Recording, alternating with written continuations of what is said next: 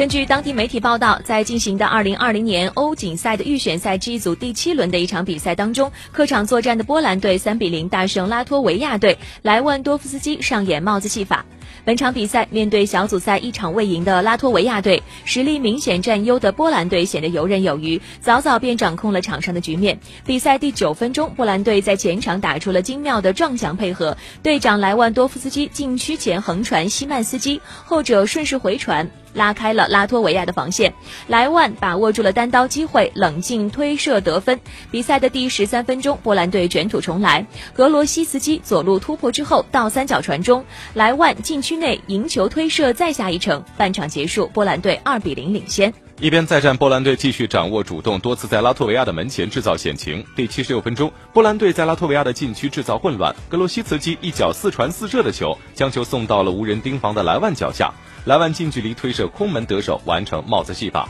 比赛的比分最终定格在了三比零。而在 G 组的最后的两场比赛当中，刚才提到的北马其顿主场二比一战胜斯洛文尼亚，以及奥地利主场三比一力克以色列，都是 G 组的同组比赛。那么本轮过后，波兰队积十六分暂居榜首，奥地利队积十三分排在第二。